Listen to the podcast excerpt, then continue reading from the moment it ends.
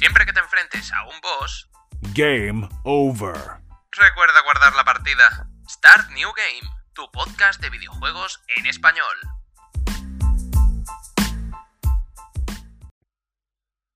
Muy buenas a todos y bienvenidos una vez más a Start New Game. Hoy os traemos un programa cargado de novedades y noticias para que os pongáis al día con actualizaciones, contenido descargable y posibles nuevos personajes en ciertos videojuegos. ¡Comenzamos! Empezamos hablando de Rage 2, el título más colorido de Bethesda, que viene a contarnos algunas novedades de su videojuego, como que primeramente recibirá tanto DLCs gratuitos como de pago, pero en cambio no nos llegará el modo nueva partida más, que para los que no seáis muy entendidos, básicamente es un modo en el que una vez te has terminado el juego por primera vez, puedes empezar una nueva partida con todo lo que ya traías de la partida anterior. Bastante bien si quieres hacer una nueva partida un poco más sencilla y no quieres comerte tanto el coco teniendo que buscar otra vez todas las armas, volviendo a recoger todos los coleccionables, etcétera, etcétera, etcétera. Tenemos aquí, vamos a empezar con este bloque, ¿de acuerdo? En el que ya sabéis que soy bastante fan de lo que se refiere a los DLC, ¿no? Se- en, lo que se refiere a DLC gratuitos, ¿vale? Si- siempre que estos em, amplíen historia, ¿de acuerdo? Porque si, si te tienes que enterar de una parte de la historia a base de pagar 10 euros extra por un DLC, que para los que no lo sepáis, un DLC básicamente es contenido descargable, ¿vale? Download content. Esto me parece una, una auténtica salvajada y un atraco a mano armada. Es decir, ¿por qué me tengo que enterar si ya te estoy pagando 60 o 70 euros por un videojuego AAA? ¿Por qué encima me tienes que recortar una parte de la historia como DLC? A ver, por parte de una empresa, poniéndome en la piel de una empresa, puedo entenderlo. Tú quieres ganar dinero, tu objetivo es ganar dinero. Vale, de acuerdo. Pero, joder, tío, a costa de exprimir al consumidor hasta más no poder, me parece bastante terrible. Una de las cosas también bastante interesantes que nos han confirmado de- desde Bethesda, gracias al ejecutivo, es que nos confirman que no habrá cajas de botín. Esto ya sabéis que yo estoy totalmente en contra de las cajas de botín. Me parece terrible, me parece una auténtica adicción las cajas de botín, las loot boxes, como prefiráis llamarlas, porque generan auténticos casinos y auténticas adicciones más turbias que las drogas. O sea, pudimos ver en, en- a través de internet a chicos, jóvenes, adolescentes, gastando auténticas salvajadas de dinero eh, a espaldas de los padres mm, en cajas de botín. Que estas cajas de botín, lo máximo que te pueden dar la mayoría de los juegos son personajes, eh, aspectos, eh, elementos estéticos, que lo único que hacen es que se vean diferentes, no te dan ninguna ventaja cuando estás jugando. Con lo cual, eh, ya sabéis, bueno, ya no sé si lo sabéis, pero yo os lo, no os lo cuento por aquí. Básicamente, por ejemplo, en el caso de eh, Star Wars Battlefront 2, ya sabéis la polémica tan grande que hubo con este juego debido a que todo se conseguía prácticamente casi a base de cajas de botín, con lo cual el juego quedaba casi inútil. En Hawái eh, lo, prohibieron, la- no el juego, sino las cajas de botín. Tuvieron que remodificarlo para decirle, oye, si quieres que el juego siga a la venta aquí, cero cajas de botín. Lo mismo está pasando en algunos países aquí en Europa, ¿no? Me parece bastante correcto. No puedes hacerme que yo tenga que echarle, eh, yo qué sé, unas em, 3.000 horas de juego, ¿vale? Me, me- me estoy pasando, pero un ejemplo, ¿no? No me puedes decir que si quiero tener el juego completo, tenga que echarle, por ejemplo, 3.000 horas de juego, o, en cambio, si quiero un pequeño impulso, pague 500 euros extra en lo que se refiere a, to- a cajas de botín para poder desbloquear todo el contenido. No, eso no, porque entonces básicamente el juego se convierte en una mm, en inutilidad. Si sois usuarios asidos de Reddit, sabréis que mm, salieron a defender, entre comillas, entre comillas, a defender el, el tema de el- Electronic Arts, salió a defender lo que era el tema de las cajas de botín en, en Star Wars Battlefront 2, ¿no? ¿Qué pasó? Que se convirtió en el post más votado negativamente de Reddit con más de medio millón de votos negativos, con lo cual el post se fue a la mierda. Electronic Arts tuvo que hacer un comunicado oficial para decir que se mm, desactivaban las cajas de botín, pero nos la metieron doblada porque era un cambio que se iba a hacer temporalmente, es decir, durante un tiempo las cosas se iban a conseguir eh, simplemente jugando y no por cajas de botín, lo cual pues muchos usuarios al parecer primeramente les pareció bien porque dijeron, hemos ganado, ya no hay cajas de botín. No, no, no. Os la han dejado desactivadas un tiempo. Otra de las cosas bastante, bastante chungas, ¿no? Porque entonces vuelves a las andadas. Si me dices que vas a desactivarlas, eh, para siempre. Si quieres ganar contenido, quieres ganar eh, dinero con contenidos, hazlo con aspectos, eh, por ejemplo, estéticos, eh, con elementos extras o DLCs que amplíen contenido. ¿Vale? Los DLCs que amplían contenido son buenos. Yo soy fan de los DLCs que amplían, no que rellenan. Eh, esto me pasó, por ejemplo, cuando yo jugaba Final Fantasy XIII 2, ¿no? Que mm, para enterarme de un segmento de la historia que no me podía enterar por el juego original, tuve que comprarme por cojones el DLC, que me costó 10 euros, para poder entender una parte de la historia que decía yo, eh, no entiendo por qué hay aquí este, esta especie de salto. No, no le encuentro conexión. Tuve que comprarme DLC de muy mala gana, pero me lo tuve que comprar solo por enterarme de la historia. ¿Podría haberlo buscado en internet? Sí, pero en aquel momento pues digo, mira, estoy de mala leche, quiero jugarlo ya y enterarme de todo, así que lo compré. Pero eso de DLCs para rellenar es terrible. Ahora, si es para eh, ampliar, siempre es bienvenido. Que te cuente una parte extra mm, que, digamos, amplíe a un posible nuevo juego de, la, de una saga, por ejemplo, podría estar muy bien.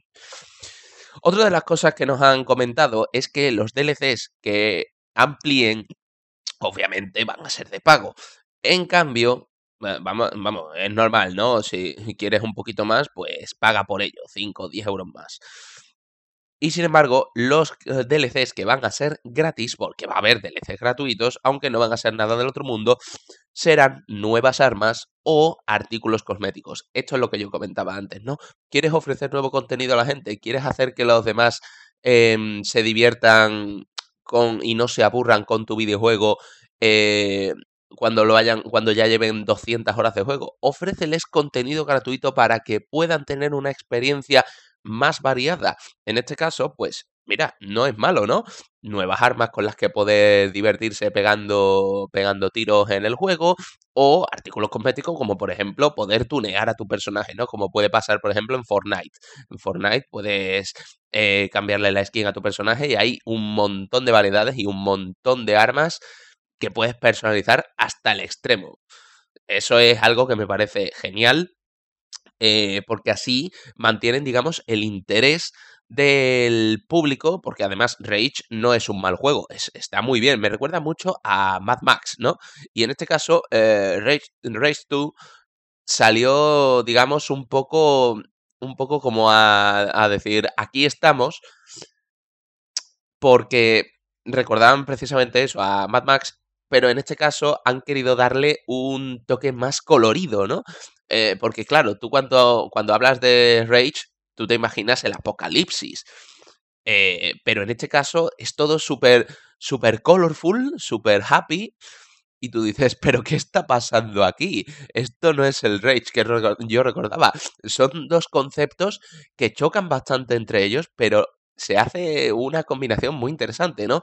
Un mundo eh, super colorful mezclado con, con la brutalidad de Rage, de tener que juntarte ahí con, con tu grupo ahí vestidos con las típicas máscaras, los cuatro terreno eh, con las armas ahí súper transgresores en plan apocalíptico, eh, esos peinados típicos super punk que se ven en las películas de Mad Max, ¿no? Es gracioso, es curioso cómo lo, digamos, lo, lo, unen estos dos conceptos que chocan bastante. Tú cuando te imaginas un mundo colorido, no te imaginas un mundo del tipo Rage, en el que vas a tener que hacer un tipo de supervivencia, atacar otras fases para poder hacerte con todos sus recursos y poder sobrevivir tú por si te atacan otra gente a ti, ¿no? Te imaginas un mundo más en plan, pues yo que sé, un juego musical o un RPG de corte anime, por ejemplo, pero no te imaginas un Rage. Así que me parece una estrategia bastante buena. Lo último que vamos a comentar ya de este bloque y pasamos al siguiente es que el juego se va a lanzar el 14 de mayo atención, tanto en PC como en consolas. Así que no os preocupéis que vais a poder disfrutarlo todos los usuarios si queréis seguir las aventuras de Rage. Pasamos al segundo bloque, ¿vale? Y aquí traemos una jugosa novedad si sois fans de los juegos de lucha, ¿vale? Y Dragon Ball Fighters, Fighter Z, os sabió a poco, o supo a que podríais haber conseguido algo más. Y es que Grand Blue Fantasy Versus ha sido confirmado para PlayStation 4 en Occidente. A diferencia del título Grand Blue Fantasy Relink, este es un título de lucha desarrollado por la empresa Arc System Works, ¿vale? Eh, que ahora me estaréis preguntando mucha gente seguro, ¿qué es Grand Blue? Fantasy. Bueno, pues Grand Blue Fantasy es una saga exclusiva de Japón que tiene, por supuesto, su anime, ¿de acuerdo? Eh, lo recomiendo bastante, es muy, muy intenso, me gusta mucho. Si tuviera que compararlo con alguna saga, lo compararía con, eh, con Xenoblade. Porque me, me parece que tiene un corte muy similar en ciertos aspectos que lo hacen una saga muy potente. Entonces, em, vamos a hablar de ciertas cosas que van a venir sobre este juego, ¿no? Mm, podéis buscar, si queréis, el tráiler del Grand Blue Fantasy Relink, que es un RPG que va a venir, no creo que llegue a Occidente, porque este juego es demasiado bueno. Y los japoneses ya sabéis que son bastante recelosos a sacar sus juegos exclusivos fuera de su país. Pero lo que sabemos es que fue eh, este juego, ¿vale? El... El, Versus, el Grand Blue Fantasy Versus, fue anunciado en el Grand Blue Fest 2018, que es el evento exclusivo de esta saga. Es decir, eh, esta saga tiene un evento exclusivo, como puede ser la Tokyo Game Show, ¿vale? Que en este caso es para todos los videojuegos, es el equivalente al E3, pues en este caso eh, tenemos el Grand Blue Fest 2018. Me parece impresionante. Eh, la empresa C-Games, ¿vale? Nos confirmó que va a llegar a PlayStation 4 en Occidente en 2019. Ahora bien, no sabemos en qué mes exactamente. Podría ser perfectamente al primer trimestre del año, o podría llegarnos en verano, e incluso podría llegarnos en navidades del año que viene, ¿no? En principio nos dejan ese 2019 y ya tú te tienes que hacer la idea o la ilusión de cuándo va a llegar. Eh, seguramente, ¿vale? Para comentaros un poco así por encima, habréis jugado en algún momento de vuestra vida un Street Fighter, un Tekken o un Virtua Fighter, eh, este tipo de juegos, ¿no? Un King of Fighters, por ejemplo. Bien, pues Grand Blue Fantasy Versus coge un poquito la estética de Dragon Ball Fighters, ¿vale? Y Em, lo recupera en este caso con su. Con, con, ah, en este juego, ¿no? Es decir, Grand Blue Fantasy es un RPG en sí. Es, es un RPG y además muy bueno. Porque que tiene todos los elementos clásicos de un RPG. Eh, profesiones de personajes, eh, enemigos eh, a vencer en, en, medio de, en medio del terreno, un mundo vastísimo por explorar. En este caso han querido enfocarlo más a la lucha porque los de Arc System Wars han pensado que seguramente esto pueda ser un, un boom o un gran salto en los juegos de lucha, ¿no? Eh, a eso es lo que íbamos con el tercer punto, y es que hablan de, entre comillas, nuevas características que van a traer con este juego que, digamos, marcarán o quieren intentar marcar una nueva era, eh, un salto generacional, evolución, llámalo X, eh, en lo referente a los juegos de lucha. Hay que decir que Dragon Ball Fighter Z mm, ha sido un soplo de aire fresco muy bueno. Ya sabéis que está tanto para PlayStation como para PC, como para Nintendo Switch. Eh, desconozco si está para Xbox, por favor, con, confirmádmelo en comentarios si sois tan amables. Pero oh, Dragon Ball Fighter Z ha sido un gran soplo de aire fresco porque recupera, digamos, el toque clásico de los juegos de lucha, ¿no? Eh, pero es un, es un juego de lucha en 2,5D, no es un 3D. Es decir, es un juego de lucha lateral, como podría ser, por ejemplo, perfectamente un Street Fighter o un Tekken, pero también juega un poco con la profundidad, no del todo, y además con esa estética anime tan propia de la saga Dragon Ball, pues hacen que, sea bastante, bastante pintoresco, ¿no? Pues en este caso pasa lo mismo con Gran Blue. Gran Blue eh, recupera todos los elementos propios de su saga de tanto de anime como de su juego para trasladarlos a este juego de lucha y que puedas, digamos, sentir la mm, potencia de, estos personajes, ¿no? Porque además, eh, Gran Blue, al ser una saga propia de allí, exclusiva de, mm, Japón, lo que quieren, sobre todo los chicos de Arc, de System Wars, es eh, que los, digamos, los fans occidentales de esta saga que no pueden disfrutarlo de una manera, digamos, eh, común, pues puedan hacerlo gracias a este, digamos, juego con, como una primera toma de contacto, podríamos decir, ¿no? Eh, Gran Blue eh, pasa como con otros juegos que creíamos en un principio que nunca iban a llegar aquí como podría ser en el caso de mm, con Corea del Black Desert, ¿no? Que al final pues obviamente llegó, pero al principio decían que este juego, el Black Desert, que es un MMO, no iba a llegar nunca a tierras occidentales porque era un juego de la empresa Kakao Games, que creo que es exclusivamente coreana. Y sin embargo llegó. Entonces, pienso que Arc System Wars lo que quiere es, digamos, dar un poquito, mm, ponerte un poco el caramelito en la boca para decir, mira, os vamos a dejar probar un poco de nuestra saga exclusiva para que eh, disfrutéis de lo que podemos ofreceros, porque ya sabéis que los japoneses son muy recelosos en lo que se refiere a sus productos propios. No por nada, eh, Xbox, al ser una consola de corte americano, ¿vale? De propia de Microsoft, no está demasiado bien vista en Japón. De hecho, apenas vende, por desgracia. Y mira que yo soy fan de, de Xbox.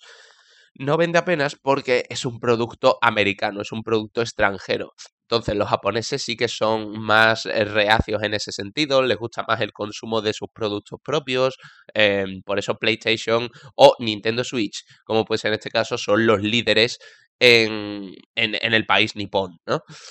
Que tampoco es nada malo. O sea, cada uno puede hacer, eh, puede comprar la consola que le guste. Aquí en España, por ejemplo, eh, predomina la PlayStation. ¿Vale? En Japón creo que ahora mismo me parece que no, si no estoy equivocado, que Nintendo Switch es líder mm, de ventas por unas cuantas semanas consecutivas, me parece, aunque puedo estar equivocado. Y sin embargo, en América lo que predomina es la Xbox. O sea, son regiones que están muy bien diferenciadas en lo que se refiere a un tipo de consola que predomina, ¿no? Europa para Sony, Xbox para América y Nintendo para Japón. Aunque, bueno, en Japón siempre van alternando, ¿no? Unas veces el líder es, Nintendo Switch, otras veces es PlayStation, depende de la época del año, ¿no? Siempre con campañas de Navidad, por ejemplo, como estamos ahora, eh, PlayStation suelen dar una buena un buen puñetazo en la mesa, ¿no? Eh, por sus juegos exclusivos, que suelen ser bastante buenos, así que curioso, cuanto menos. Pero bueno, centrándonos en el tema del Gran Blue Fantasy Versus, creo que va a ser muy bueno para los jugadores occidentales. Yo, por ejemplo, soy fan de la saga Gran Blue y eh, la verdad, tengo muchísimas ganas de echarle el guante. Porque, aunque no tengo PlayStation 4, me gustaría poder hacerme con ella un poquito más adelante. Además, creo que podré con el tiempo y podrías dar incluso mis impresiones de este juego. Lo que sí espero es que este primer paso a, digamos, entre comillas, occidentalizar eh, Grand Blue Fantasy desemboque también en que su juego estrella, ¿vale? El Grand Blue Fantasy Relink, que en serio, si no lo habéis visto, por favor, buscad en YouTube, ¿de acuerdo? Grand Blue Fantasy Relink, porque es que mm, esa potencia, ya no es la potencia en sí, sino el conjunto es realmente para dejarte con la boca abierta, porque junta lo mejor de los dos mundos, lo mejor de los RPG con con, con la mejor potencia que te puede dar una consola. Yo creo que, por ejemplo, uso eso, una Xbox One X podría moverlo perfectamente. A diferencia del engaño que nos hicieron con Anthem, que ni siquiera lo movía una Xbox One X, sino que lo movía un PC con dos tarjetas gráficas 1080 Ti, pues esto yo creo que sí podría moverlo una Xbox One. Incluso seguramente en el futuro podrá moverlo una PlayStation 5, como ya se está hablando que se va a ir a 2020. No me extrañaría nada que si en algún momento el Grand Blue Fantasy Relink llegara a Occidente, pues llegara por estas fechas. Así que, dicho eso, vamos a pasar al tercer y último bloque, que creo que este puede ser eh, bastante interesante para los que seáis poseedores del Super Smash Bros. Ultimate. Em, llegamos, por suerte, ya al final de hoy con una noticia que, seguramente os alegrará. Y es que el, se ha, ha confirmado, bueno, se ha, perdón, confirmado, se ha hablado de un posible nuevo personaje que se habría filtrado, en este caso, de la grandísima saga Dragon Quest. Y estaríamos hablando del personaje de Erdrick. ¿De acuerdo? Erdrick es uno de los personajes más queridos de la saga Dragon Quest. No recuerdo ahora mismo exactamente de memoria em, a, qué, a qué título de la saga pertenece. Pero sería súper interesante. Además, se han filtrado un par de bocetos con lo cual, eh, maravilloso. La información ha aparecido en Five Channel, ¿de acuerdo? Y como digo, es eso, surge que Erdrick, que es uno de los personajes más carismáticos, podría acabar formando parte de Super Smash Bros. Ultimate. Eh, al parecer, el escenario que acompañaría a Erdrick, en este caso, sería Alefgard, ¿de acuerdo? Y llegaría en tanto en su versión femenina el personaje como en la masculina. Eh, además, cada uno, por supuesto, ofrecerá dos variantes de, calor. O sea que, perfecto. Supuestamente dicen que este personaje llegaría fruto de la colaboración activa entre Nintendo y Square Enix, que no me resultaría para nada descabellado porque ya sabemos que a estas dos empresas les encanta hacer colaboraciones juntas.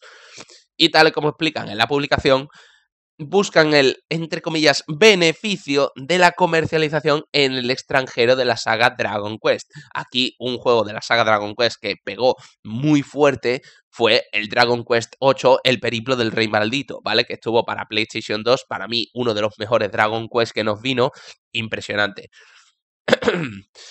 Como siempre, por supuesto, eh, tendremos que esperar a que esta información sea confirmada de manera oficial por Nintendo o por la propia Square Enix. Porque aun siendo un rumor, pues hay mucha gente que esto pues, le emociona bastante, ¿no? Ya tenemos personajes tanto de Fire Emblem, por ejemplo, como, no sé, de la saga Metal Gear, que aunque ya vienen de hace, de hace mucho tiempo atrás, en su momento también llegó a sorprender, ¿no? En este caso no tenemos a ningún personaje de la saga Dragon Quest y estamos hablando de los más queridos. ¿Por qué a, Erdrick o no, por ejemplo, al héroe de mm, Dragon Quest 8? Bueno, pues porque Erdrick es un personaje propio de la saga. En este caso, eh, el héroe de Dragon Quest 8, tú le pones tu propio nombre, si quieres, le pones el nombre que te dé la gana. Entonces, no es un, entre comillas, no es un personaje con eh, personalidad propia eh, dentro, de la, dentro de la saga, ¿no? Por eso han decidido coger a Erdrick, que además, eh, por encuestas, es el, sin duda el personaje más querido. No sé si el que más, pero uno de los más queridos, seguro. hasta, yo, hasta yo lo conozco y me gusta muchísimo, con lo cual estaría muy contento y tengo muchísimas esperanzas de que este personaje realmente se vuelva jugable, tanto como hemos dicho en versión femenina como en masculina, que además los bocetos molan muchísimo, os recomiendo que lo busquéis, ¿de acuerdo? Y el, escenario, ¿vale? Alefgard, todavía no sabemos cómo lo van, digamos, a interpretar en, en el juego, pero tiene buena pinta. Alefgard en su momento en el juego fue bastante interesante, así que ojito al dato porque podríamos estar hablando de un personaje bastante transgresor, entre comillas, eh, en el Super Smash. Además, estamos hablando de la última saga del último, del último título de la saga Super Smash Bros. Que es el Ultimate. Ya Nintendo dijo que no iba a sacar más, más, más Smash Bros. Así que si quieren darle mucho bombo a esta saga, van a tener que currarse mucho los personajes que van a tener que ir sacando o eh, como mínimo ofrecer contenido eh, de manera habitual para que lo- los jugadores no se aburran. Vamos, ya sabemos que mm, el modo historia del Super Smash Bros. Ultimate es vastísimo y puedes, tienes unos niveles de personalización brutales. Eh, yo por mí me parece un juego eh, escandalosamente bueno, creo que se lo han currado muchísimo y sin duda, aunque ahora mismo no puedo jugarlo, pero creo, eh, al igual que os dije con el, con el caso del Grand Blue Fantasy Versus, creo que con el tiempo podría incluso haceros un, haceros un capítulo especial a- comentando un poco mis impresiones de estos juegos cuando llegara a tener la PlayStation 4, ¿no? Eh, bueno, aunque con el, con el Super Smash tendría que ser la Nintendo Switch, obviamente, que también espero poder tenerla un poco más adelante porque hay unos juegos que tengo muchísimas ganas de echarles el guante, así que ojito, cuidado. Sí que me gustaría, si me diera la oportunidad de elegir, ya un poco, ¿no? Así, haciendo un pequeño inciso, eh, si me diera la oportunidad de elegir eh, un tipo de personaje que, bueno, ya sabemos que no siempre cogen personajes propios de la saga de tanto de Nintendo o de Square Enix, ¿no? Eh, pero si me dieran la oportunidad de coger un personaje para meterlo en el juego, aunque no sea de una saga propia, pero creo que sería un personaje eh, muy interesante para, para, para verlo y poder controlarlo en, en el juego, sería, como ya estaba, no sé si recordáis que Bayonetta, ¿vale? Ya está, está, está en el Super Smash Bros. Brawl. Bueno, pues eh, está- está en el último también, obviamente. Creo que sería muy interesante que también metieran a, a Dante, Dante de la saga de Bill May Cry, aunque, que- vamos, no, no sé si está, ¿eh? Yo, yo creo que no, pero sería, me parece muy interesante que metieran a, a Dante porque es un personaje que hace muchísima... mm, da muchísimo juego, ¿no? Es bastante, es bastante curioso porque es bastante... mm, ¿Cómo, cómo decirlo? Eh, transgresor. ¿De acuerdo? Al igual que fue Bayonetta en su momento, eh, Dante, ba- Bayonetta obviamente bebe de la saga de Dante, de Devil May Cry, y juegas muchísimo con el vacile ante los enemigos, eh, mucho el ser más chulo que nadie, de mira, yo estoy aquí y parto la pana porque soy el que el, el más guay de todos. Creo que Dante sería una incorporación muy chula al- a la plantilla del Super Smash Bros. Ultimate, porque sin duda eh, harían que la saga, digamos, cobre un sentido un poco más, no, diga, no diría adulto, pero sí más entre juvenil, maduro, ¿vale? Un, un- corte más, un poco juvenil, maduro, barra maduro. Mm, no es que esté mal que todos los que la mayoría de personajes sean de sagas un poco más eh, juvenil barra infantil, pero creo que va siendo hora de que metan algunos personajes un poco más em, seriotes, podríamos decir. Creo que sí, que es la palabra que busco, no sé exactamente. Aún así, me parece una grandísima noticia. Os mantendré informados más adelante si salen nuevas novedades. Ya recordad que esto es un simple rumor y por tanto no hay una confirmación oficial hasta que Square Enix o Nintendo no se pronuncien al respecto en algún tipo de comunicado oficial o en alguna de las revistas que digan, oye mira, te confirmamos efectivamente que Erdrick va a llegar al Super Smash Bros. Ultimate, no podemos decir nada. Así que lo vamos a dejar por ahí en este tercer bloque. Y llegamos al tercer, eh, em, bueno, ya... Y llegamos al final del podcast de hoy. Eh, Ha sido un par de minutillos más corto de lo habitual, pero bueno, es que tampoco, digamos, eran noticias donde pudiéramos sacarle más jugo. Pero yo espero que hayáis disfrutado muchísimo y que eh, os hayáis sentido bastante agraciados con estas noticias que pueden llegar si, ya digo, si sois, por ejemplo, eh, poseedores del Super Smash Bros. Ultimate o sois también fans de Bethesda, espero que os haya molado muchísimo. Ya sabéis que estamos disponibles en anchor.fm, en Spotify, en iTunes, en Google Podcast. Estamos absolutamente disponibles en todas las plataformas de podcast que nos busquéis. Y que si os está gustando el podcast y queréis seguir recibiendo, podéis suscribiros directamente desde la aplicación de Anchor, eh, tanto en Android como en iPhone, o podéis hacerlo desde cualquiera de las otras plataformas. Spotify también podéis suscribiros. Dicho eso, nos vemos en el próximo capítulo, que en teoría debería ser el lunes, si no hay demasiado problema. Y debería estar publicado el próximo, digamos, no sé si por la mañana o al mediodía. Pero bueno, ya lo veremos. Así que muchas gracias a todos, gente. Y como siempre, nos vemos en el próximo capítulo. Hasta pronto.